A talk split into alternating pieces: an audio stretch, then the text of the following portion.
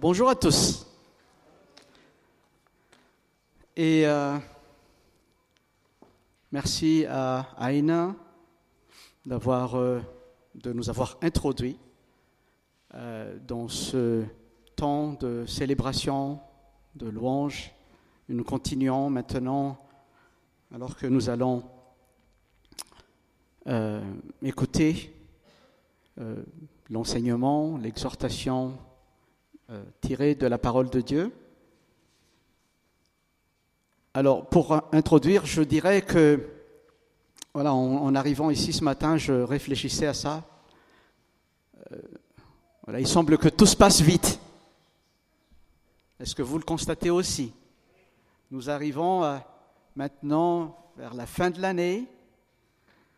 Euh, dans ma tête, c'est comme il n'y avait pas longtemps, on était encore au mois de janvier. Et là, euh, d'ici quelques jours, 2022 va, euh, va rejoindre ses ancêtres. Mais euh, il n'y a pas que ça. Quand on parle de, rapidité, de, vitesse, que tout se passe vite, voilà, en pensant aussi à ma tendre femme qui salue bien toute l'Église d'ailleurs, elle est en Suisse en ce moment. Mais euh, c'est quand même impensable, la technologie, on peut se voir en un simple clic, euh, séparé de 10 000 kilomètres de distance. C'est extraordinaire, n'est-ce pas? Et parfois, on ne se rend pas toujours compte que, en un simple clic, on arrive à rejoindre une personne qui est vraiment au loin.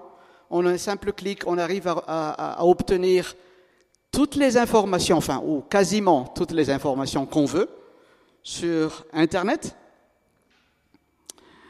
Et, même, euh, sans se rendre compte, là, sur place, eh ben moi aussi ici debout, sans bouger le petit orteil, nous subissons un mouvement impensable de plus de 1000 km à l'heure.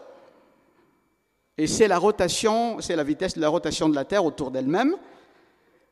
Et quand on pense que rouler à 100 km à l'heure est déjà euh, effrayante, surtout euh, ici chez nous, dans les conditions de, notre route, en ce moment, et dans cette course infernale et interminable au quotidien, l'homme est à la recherche continuelle de la joie.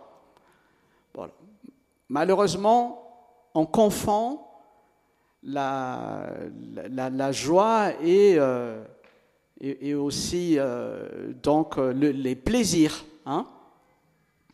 Et ce matin, j'aimerais attirer notre attention sur ce que Dieu veut nous donner comme joie dans notre quotidien. Dieu veut que nous soyons dans la joie, continuellement, pas seulement dans les bons moments, mais aussi dans les moments d'épreuve. Et comme Certains d'entre vous euh, savent que je fais une série de prédications sur l'épître de Paul aux Philippiens. Euh, c'est une, euh, bon, une lettre qui parle beaucoup de joie, la joie dans le Seigneur, la joie dans toutes les circonstances de notre vie.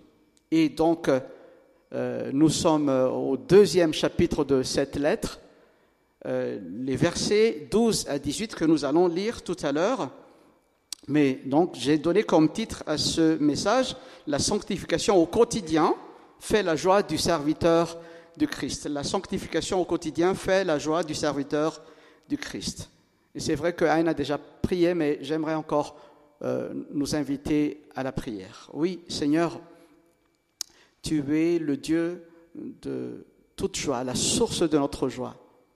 Et parfois, on ne sait pas comment nous réjouir en tout temps mais toi, tu nous donnes ta parole pour nous guider, pour nous instruire, pour nous corriger aussi. Ta parole qui est vivante et efficace. Seigneur, éclaire-nous par ton esprit aujourd'hui. Euh, que nos pensées, nos cœurs soient captivés à ta parole, à ta personne. Que ton nom soit honoré, glorifié dans tout ce que nous vivons et dans tout ce que nous faisons. Dans le nom précieux de Jésus-Christ, nous prions. Amen. Amen. Nous allons lire donc Philippiens chapitre 2, versets 12 à 18. Et c'est vrai que c'est affiché sur l'écran. Et voilà, j'encourage toujours, si vous avez votre Bible à portée de main, devant vous, sur vos écrans ou euh, en version papier, c'est toujours mieux de les avoir avec soi. Au nom de Jésus, verset 12. Ainsi, mes bien-aimés, comme vous avez toujours obéi avec crainte et tremblement, mettez votre salut en action, non seulement comme si j'étais présent, mais bien plus encore maintenant que je suis absent.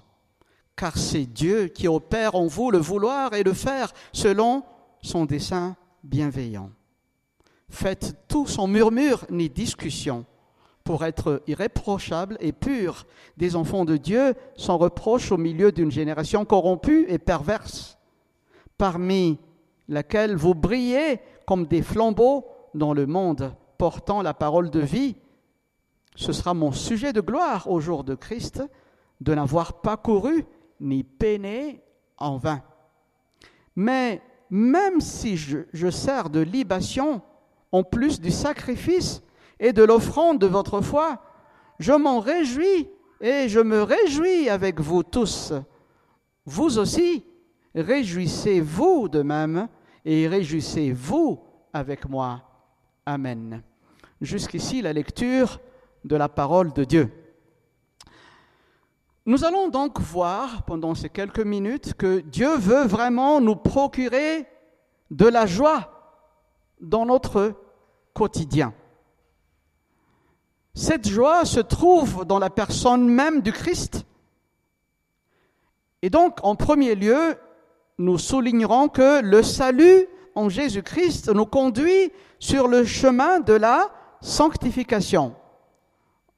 Alors, le, le, titre du message que j'ai donné, donc je rappelle, la sanctification au quotidien fait la joie du serviteur de Dieu. Et donc, le lien entre le salut et la sanctification le salut en Jésus-Christ nous conduit sur le chemin de la sanctification. Mais que ceux qui se sanctifient en Jésus-Christ ou ceux qui sont sanctifiés en Christ brillent comme des flambeaux dans le monde. Et à la fin, la sanctification, donc le, cœur du message, la sanctification fait la joie du chrétien. Et nous allons aborder euh, sans tarder le premier point le salut en Jésus-Christ nous conduit sur le chemin de la sanctification. L'apôtre Paul est en prison quand il a écrit cette lettre. Il est probablement à Rome. Et euh, donc, euh, la situation de l'église de Philippe lui est, euh, parvenu, lui est fait parvenir, donc, quand il était en prison, euh, et donc, il écrit en retour pour encourager, exhorter les chrétiens. Alors, en écrivant aux chrétiens, il disait en quelque sorte, vous savez, ma situation est difficile, mais il y a une bonne nouvelle. Dans cette difficulté, Dieu est pleinement présent. Et quelque part, les difficultés qui m'entourent deviennent des occasions pour annoncer le Christ. Et voilà, c'est ce qui fait ma joie, c'est que euh, l'évangile continue à se propager. Et peu importe la motivation, comment les gens ils, euh, partagent l'évangile, ben, certains partagent l'évangile par amour, par droiture, et d'autres par jalousie par euh, une, euh, enfin, à cause d'une mauvaise euh, motivation, mais quand Christ est prêché, je me réjouis. Et juste quelques versets avant notre passage, Paul, il, rappelle, il rappelait aux chrétiens de Philippe l'importance de l'unité en Christ, et cette unité est basée sur l'humilité. L'humilité est le socle de l'unité. C'est ce que nous avons vu la dernière fois, si vous vous souvenez. C'était un peu loin, c'est vrai. Et donc, euh, Paul, il écrit à, ses Philippiens et qu'il il décrit comme saint. Voilà ce qu'il écrit dans Philippiens chapitre 1 verset 1. Paul et Timothée, serviteurs du Christ Jésus, à tous les saints en Christ Jésus qui sont à Philippe, aux évêques et aux diacres. Mais qui sont ces saints? Au juste Alors nous allons voir euh, quelques définitions. Voilà. Premièrement, la définition que le Larousse donne. Un saint est un chrétien canonisé dont la vie est proposée en exemple par l'Église et auquel est rendu un culte public. Voilà. Ou encore la définition selon Wikipédia, les saints sont des personnes distinguées par différentes religions pour leur élévation spirituelle et proposées aux croyants comme modèle de vie en raison d'un train de personnalité ou d'un comportement réputé exemplaire. Waouh! Et si nous revenons à la parole de Dieu, la Bible ne dit pas cela. Paul écrit à des personnes ordinaires, mais qui ont été mises à part pour Dieu. En effet, l'Église est le nouveau peuple de Dieu, de même qu'Israël était une nation sainte parce qu'il avait été appelé par Dieu, mis à part pour Dieu et pour le servir. Et si nous lisons Exode chapitre 19, les versets 5 et 6, nous trouvons ceci. Maintenant, si vous écoutez ma voix, dit l'Éternel, et si vous gardez mon alliance, vous m'appartiendrez en propre entre tous les peuples, car toute la terre est à moi. Quant à vous, vous serez pour moi un royaume de sacrificateurs et une nation sainte. De même, aujourd'hui, et c'est l'apôtre Pierre qui reprend ce passage en disant dans 1 Pierre chapitre 2 verset 9 à 10, Vous, vous êtes une race élue, un sacerdoce royal, une nation sainte, un peuple racheté, afin d'annoncer les vertus de celui qui nous a appelés des ténèbres à son admirable lumière. Nous qui autrefois n'étions pas un peuple et qui maintenant sommes le peuple de Dieu, nous qui n'avions pas obtenu miséricorde et qui maintenant avons obtenu miséricorde. Cette sainteté, comme décrite dans la parole de Dieu, est un choix et un don de Dieu. Elle ne peut pas désigner une quelconque qualité morale d'un individu. Seul Dieu est saint. Il est trois fois saint. Au contraire, comme Paul le dit si bien, on est saint en Jésus-Christ. Par nous-mêmes, nous sommes bien indignes. Mais en enracinant notre vie en Christ, en recevant la justice de Dieu et sa sainteté, ce qui nous donne cette position devant Dieu. La, sainteté est donc notre position devant le Dieu trois fois saint qui nous a mis à part pour lui par le moyen de la foi en la personne et en l'œuvre de Jésus-Christ sur la croix. Ce titre est loin d'être une invitation à l'orgueil. Au contraire, c'est un appel à l'humilité, car il nous oblige à regarder à Dieu, le seul saint. Comme je l'ai dit tout à l'heure, le passage qui précède notre texte, dans Philippiens chapitre 2, versets 5 à 11, nous avons trouvé le fameux hymne christologique, la louange du Christ parfaitement homme et parfaitement Dieu. Et lors de la dernière euh, session, nous avons vu que la marche chrétienne n'est autre que notre réponse à l'invitation de Dieu à suivre une personne. Un chrétien est une personne qui est appelée à être à la suite du Christ Jésus, notre modèle suprême. Jésus-Christ est le serviteur par excellence. C'est lui qui s'est abaissé volontairement, mais est élevé en Seigneur par Dieu le Père. Cet hymne christologique est un appel à ceux qui confessent que Jésus est Seigneur. Or, si la confession vient du cœur et non seulement de la bouche, la vie du Christ dans chacun se reflète dans la communauté. Et cette communauté des saints est à son tour le reflet de l'humilité, de la soumission absolue à Dieu et à sa parole et au renoncement à soi. Ce qui a caractérisé la vie du Christ sur terre.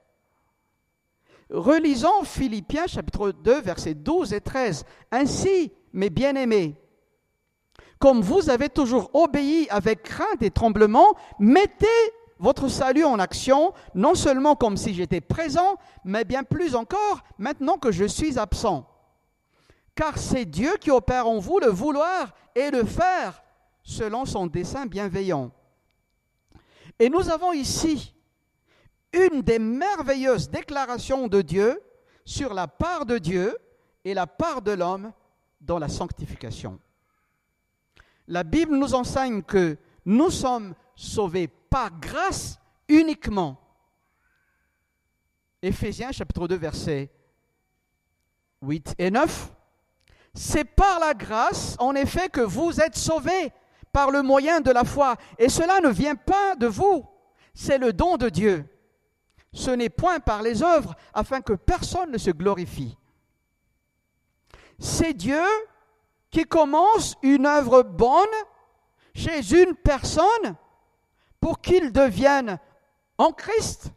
Et c'est toujours lui qui la rendra parfaite au jour de Jésus-Christ. Philippiens chapitre 1 verset 6. Je suis persuadé que celui qui a commencé en vous une œuvre bonne en poursuivra l'achèvement jusqu'au jour du Christ Jésus. Chers amis, nous sommes sauvés par la grâce seule par le moyen de la foi en Jésus-Christ, qui s'est sacrifié sur la croix à notre place. Mais le salut, une fois reçu dans la vie, nous sommes appelés à continuer notre marche chrétienne dans la sanctification. La sanctification est donc un processus de mise à part, de consécration à Dieu et de séparation du mal. Le salut en Jésus-Christ ne produit pas des chrétiens passifs. Au contraire, le salut en Jésus-Christ nous conduit sur le chemin de sanctification. Le salut est accompli par le Christ uniquement. Mais l'Église est appelée à manifester ce salut par sa conduite. Il est également important de noter que ce que Paul entend par avec crainte et tremblement, mettez votre salut en action, ne veut pas dire que notre salut dépend de notre effort et de notre obéissance. On vient de le voir, le salut vient de Dieu. Mais encore une fois, nous voyons dans ce verset l'importance de la part de l'homme et celle de la part de Dieu dans la sanctification. Le salut est l'œuvre de Dieu complètement du début jusqu'à la fin. L'homme, une fois sauvé, est appelé à mettre son salut en action c'est-à-dire manifester l'amour de Dieu autour de lui, marcher dans l'obéissance à Dieu et à sa parole au quotidien, marcher dans la vérité et dans la lumière à l'exemple du Seigneur Jésus-Christ, notre bien-aimé. Au verset 13, c'est un verset clé pour la sanctification. Paul dit, car c'est Dieu qui opère en vous le vouloir et le faire selon son dessein bienveillant avons-nous noté que le verbe opérer est au temps présent? C'est-à-dire que Dieu opère continuellement en nous et il agit sur notre volonté. Le, mot original opérer, c'est le même mot qui dit euh, euh, énergie. C'est Dieu qui nous donne l'énergie. C'est lui qui permet que nous nous soumettions à lui. Il nous donne la force d'obéir à sa parole, à faire ce qui lui plaît et à être des personnes selon son cœur. De cette manière, les plans parfaits de Dieu et ses projets pour notre vie trouvent leur accomplissement en lui seul. Cette crainte et tremblement, c'est quelque part aussi ça implique notre compréhension des conséquences du péché.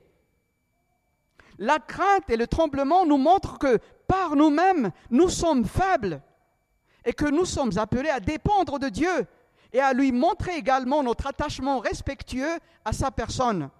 Nous sommes responsables de nos actes. Cher ami, la question qui se pose à toi ce matin est celle-ci.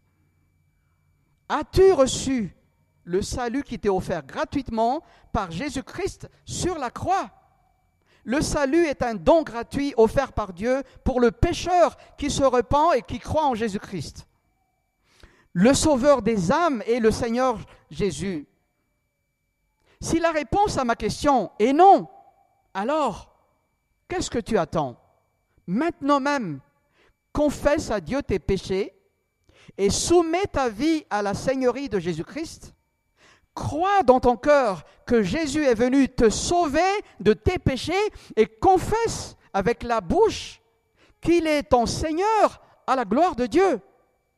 C'est toujours l'apôtre Paul qui le dit dans Romains chapitre 10, versets 9 et 10. Si tu confesses de ta bouche le Seigneur Jésus et si tu crois dans ton cœur que Dieu l'a ressuscité d'entre les morts, tu seras sauvé. Car c'est en croyant du cœur, on parvient à la justice et en confessant de la bouche, on parvient au salut.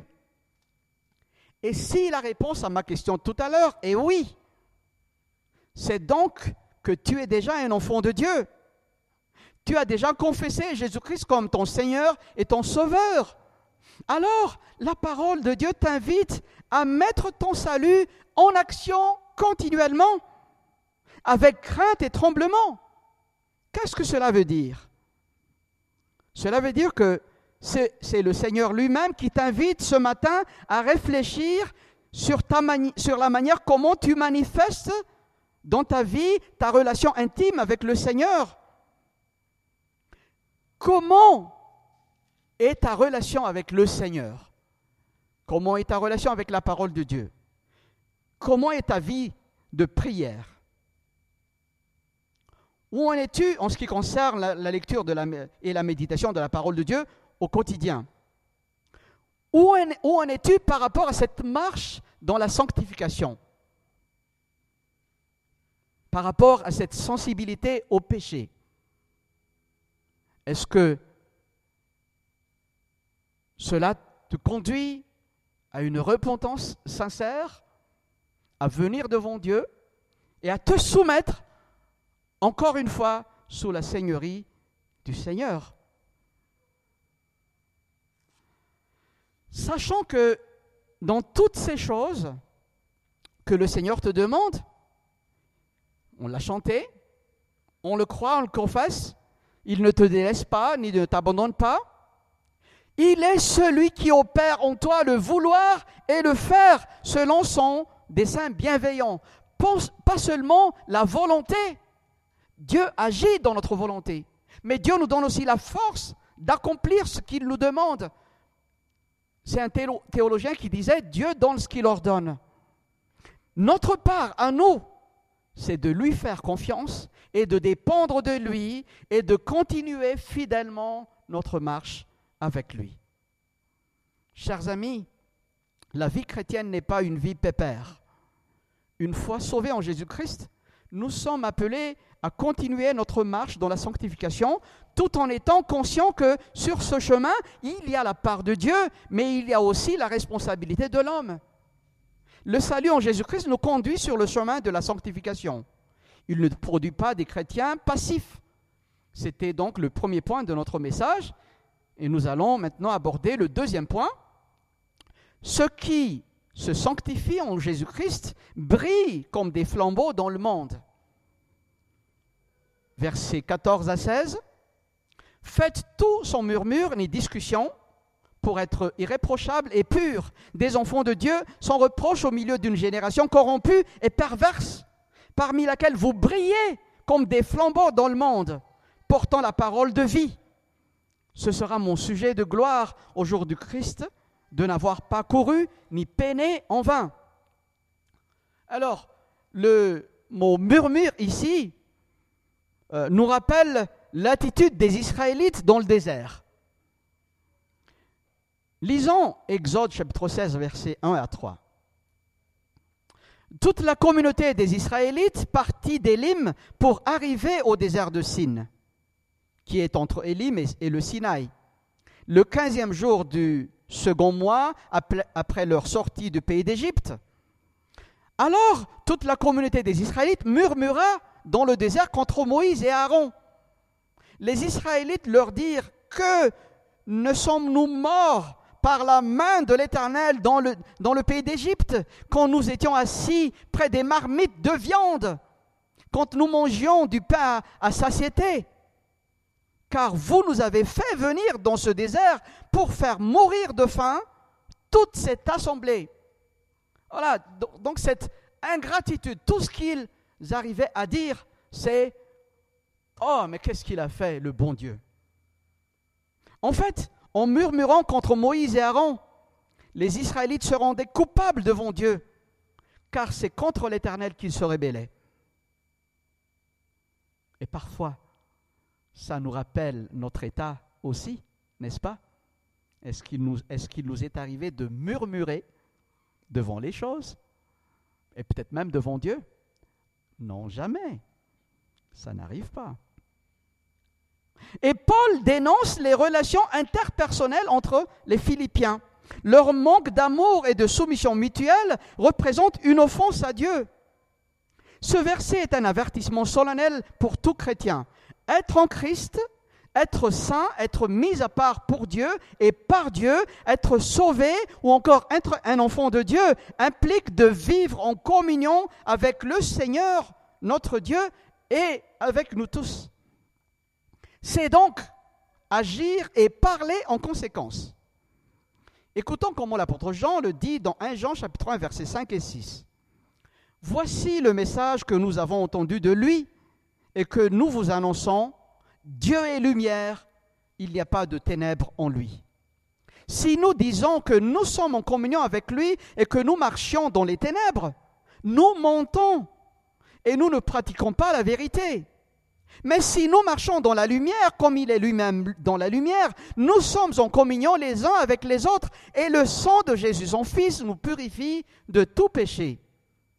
Si l'Église est appelée à manifester l'amour de Dieu autour d'elle dans l'unité et dans l'humilité, sans se plaindre et sans murmurer, ce n'est pas uniquement en sa faveur, c'est surtout pour rendre témoignage à la lumière, pour être irréprochable et pur des enfants de Dieu sans reproche au milieu d'une génération corrompue et perverse, parmi laquelle vous brillez comme des flambeaux dans le monde Ici, les mots irréprochables et purs n'indiquent pas une qualité morale parfaite et sans faille.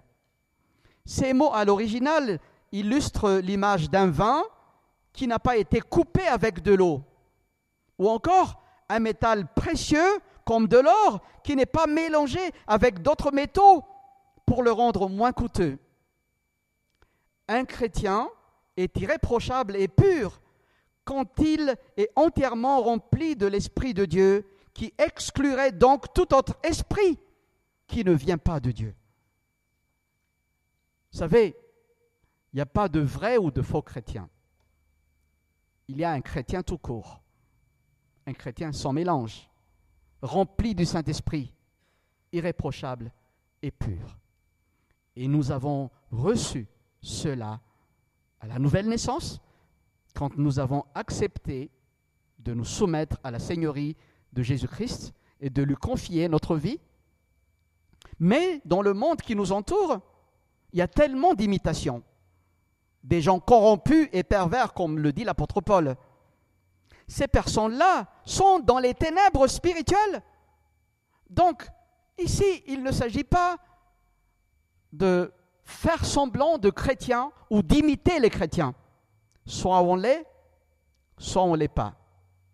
Jésus-Christ est venu dans le monde pour être la lumière du monde, et celles et ceux qui le suivent ne marchent pas dans les ténèbres, mais ils ont la lumière de la vie. Jean chapitre 8, verset 12.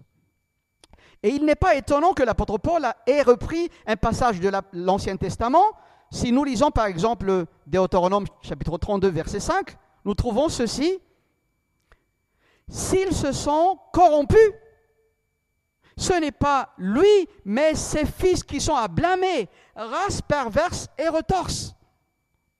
Les mêmes qualificatifs sont repris par Paul, mais la première partie, appliquée à l'Église, est transformée des enfants de Dieu sans reproche au milieu d'une génération corrompue et perverse.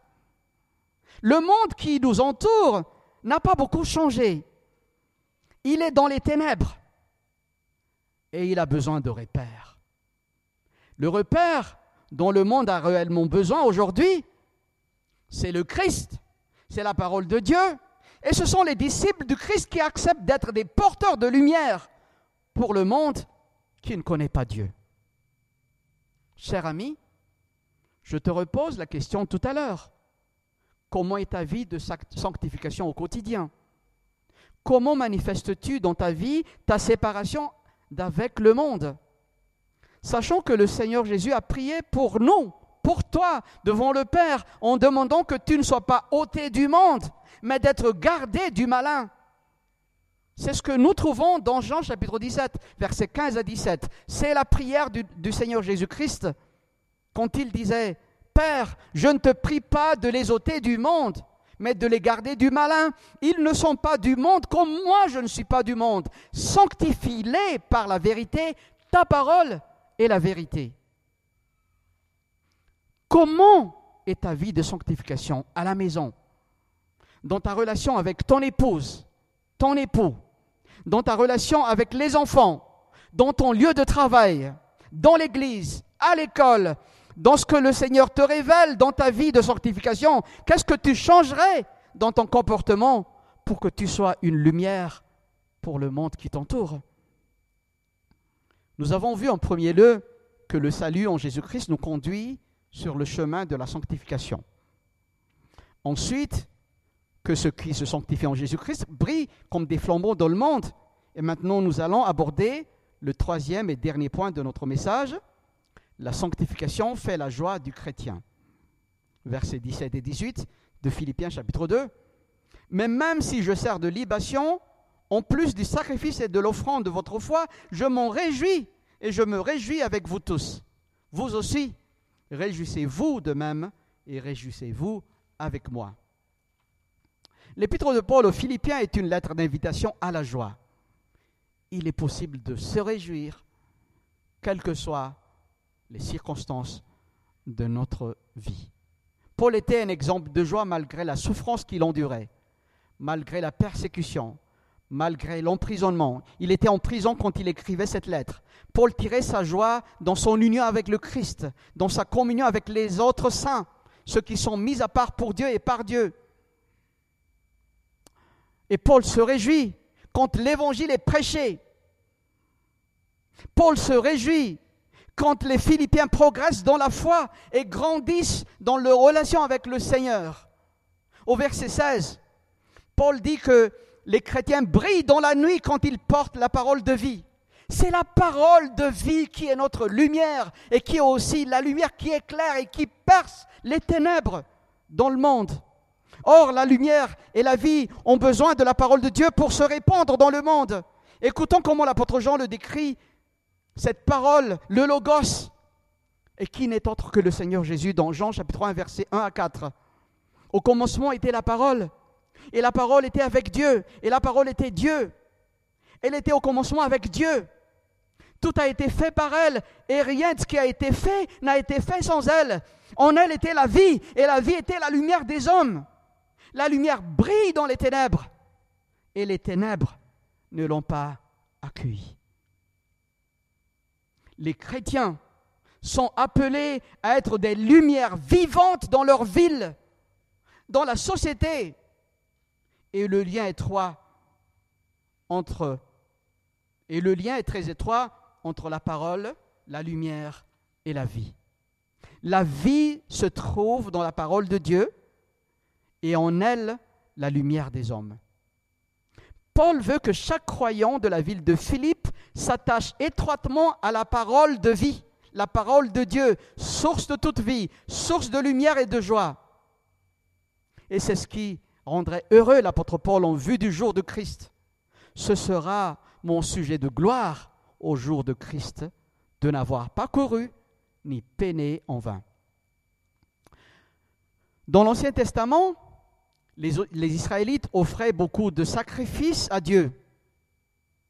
un taureau ou une génisse, un bélier ou un agneau pouvaient être offerts. Mais parfois, celui qui présentait l'offrande prenait une coupe de vin qu'il versait sur le grand sacrifice des animaux. Cela s'appelait la libation.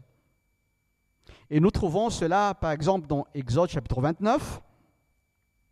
Le vin représentait le sang de l'animal, mais il était versé sur l'animal sacrifié, disparaissait aussitôt, dégageant seulement une agréable odeur. Ainsi, Paul fait référence au service et aux dons des Philippiens, la foi des Philippiens comme étant la grande offrande principale. La participation de l'apôtre Paul au service était comparée à la libation de l'Ancien Testament. Du fond de la prison, Paul se sert de libation, mais il peut se réjouir si les Philippiens vivent réellement la foi en Christ, grandissent dans la maturité spirituelle et servent le Seigneur librement et joyeusement. Encore une fois, la joie de Paul n'est pas centrée sur lui-même, mais sur l'œuvre de Dieu dans la vie des Philippiens. Et Paul veut associer les Philippiens avec sa joie. Je me réjouis avec vous tous. Vous aussi, réjouissez-vous de même et réjouissez-vous avec moi. Cher ami, j'arrive à la fin de mon message, mais je te pose cette question. La sanctification te procure-t-elle de la joie? Ou c'est un fardeau trop lourd à porter qui te contrarie et qui t'écrase. Te réjouis-tu quand les autres chrétiens autour de toi grandissent dans la sainteté, dans le service pour le Seigneur et pour l'Église? Est-ce que la propagation de la parole de Dieu dans le monde plongé dans les ténèbres te procure la joie? Que le Seigneur nous visite, que le Seigneur visite notre cœur et qu'il nous accorde la force pour nous recentrer sur ce qui est essentiel dans la vie. Que l'Esprit de Dieu change les motivations profondes de nos cœurs afin que la joie du Seigneur lui-même soit notre joie. Que le chemin de la sanctification soit notre joie au quotidien et que cette joie soit beaucoup plus contagieuse que n'importe quel virus qui existe dans le monde. Bien-aimés en Christ, que Dieu nous bénisse et à Dieu seul soit la gloire. Je vous invite encore à la prière. Merci Seigneur, car tu es ce Dieu bon, compatissant, ce Dieu d'amour et de grâce, mais tu es et tu demeures le Dieu trois fois saint. Et merci Seigneur parce que tu veux nous procurer de la joie. Et cette joie se trouve en ta personne. Et que l'Église puisse davantage s'attacher à toi, s'ancrer dans la parole du Christ. Et que nos cœurs soient davantage motivés à répandre cette parole de vie, cette lumière autour de nous. Et je, je te prie, Seigneur, que tu nous gardes, que tu continues à nous accorder la force d'aller de l'avant à la gloire de ton nom, Seigneur. Merci, Dieu notre Père, en Jésus. Amen.